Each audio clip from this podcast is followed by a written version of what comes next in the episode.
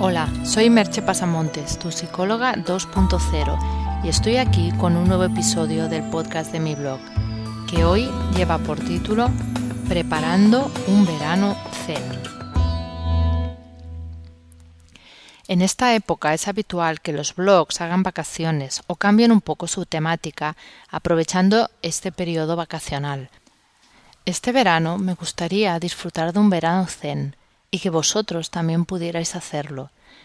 He escogido el concepto del zen, pues creo que una de las características que tendrían que tener unas buenas vacaciones es ser vacaciones mentales.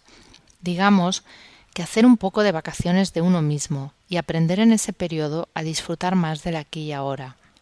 Obviamente yo soy occidental y estoy escribiendo para occidentales, por lo que no será un zen ni mucho menos estricto, sino más bien una actitud para el día a día para disfrutar más desde la emoción y la relajación y menos desde la tensión y la mente.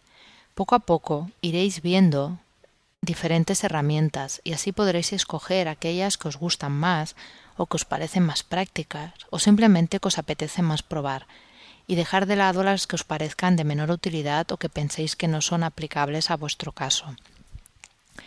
Pero antes de entrar en ese verano zen me gustaría hacer un breve repaso a las reflexiones veraniegas del año pasado, ya que es posible que muchos no las hayáis leído o que quizá no las recordéis y me parecen un buen punto de partida para el verano zen.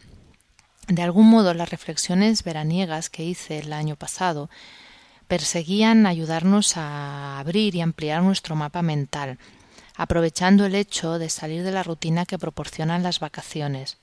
Por eso es por lo que os digo que me parecen un buen punto de partida, ya que para disfrutar, disfrutar de un verano zen hemos de ser capaces de dejar algunas rutinas y para dejar esas rutinas creo que es una buena manera de empezar por esas reflexiones veraniegas.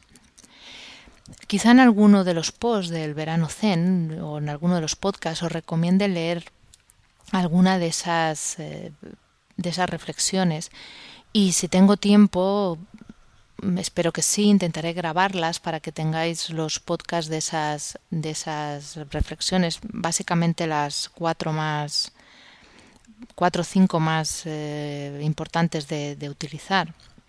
Pero si no, no obstante, en el blog lo tenéis todo. Os haré un pequeño resumen de cuáles serán esos contenidos para que también podáis empezar a pensar cuáles creéis que os pueden ser de más utilidad. El primer punto que traté fue la revisión de objetivos. Esto lo he comentado ya varias veces, pero bueno, creo que siempre está bien tenerlo presente.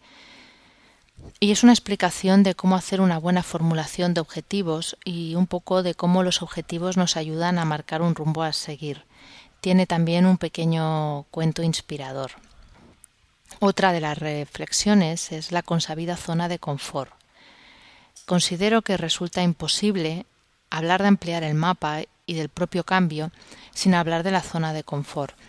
Ya os he dicho más de una vez que zona de confort no me encanta como término, pero es el que más utiliza todo el mundo y de alguna manera es uno que se entiende bien.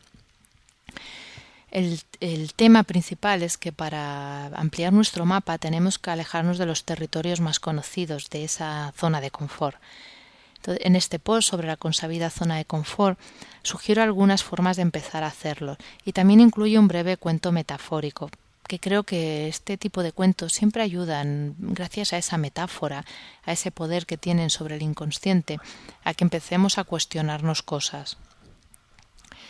Otro de los eh, posts que formaban parte de ese bloque era cultiva un nuevo hobby. Una de las sugerencias que ayudan a ampliar la zona mental, el mapa mental, es cultivar un nuevo hobby. Aprender algo nuevo y más si, dentro de ese aprendizaje hay diversión y placer, como suele ser el caso de los hobbies, que son cosas que hacemos porque nos gustan, es realmente una buena manera de, de, ampliar nuestro mapa mental, de tener otras opciones y además suele ser una de las mejores maneras para aprender a entrar en flujo. El tema del flujo ya lo hemos tratado pero creo que será algo que estará siempre ahí presente también en el verano zen. Otro de los posts era leer para abrir la mente. Eh, es bastante sabido y, muchos de vosotros seguro que lo haréis, aprovechar el periodo vacacional para leer. La lectura, sobre todo si es variada y nos, nos, atrevemos a cambiar de registro, no leer siempre los mismos autores o las mismas temáticas, es un buen modo de abrir la, la mente, el mapa. Al conectar con diferentes maneras de ver el mundo, pues cuando leemos una novela, en el fondo estamos entrando en el mundo de ese autor. También incluí, y ya es el último de esta serie, eh, ¿por qué escribir? Escribir sería como casi una continuación de, del anterior de leer, pero quizá va un punto más allá. Escribir es poner tu propio mundo mental por escrito. Te obliga a expresarte y a ser consciente de qué es lo que te estás contando a ti mismo lo he hablado en alguna ocasión de lo importante que es el diálogo interno y, aquello que nos explicamos continuamente, pues de alguna manera aquello que nos estamos diciendo conforma nuestro mundo, está haciendo que, que eso que nos explicamos sea realidad de algún modo.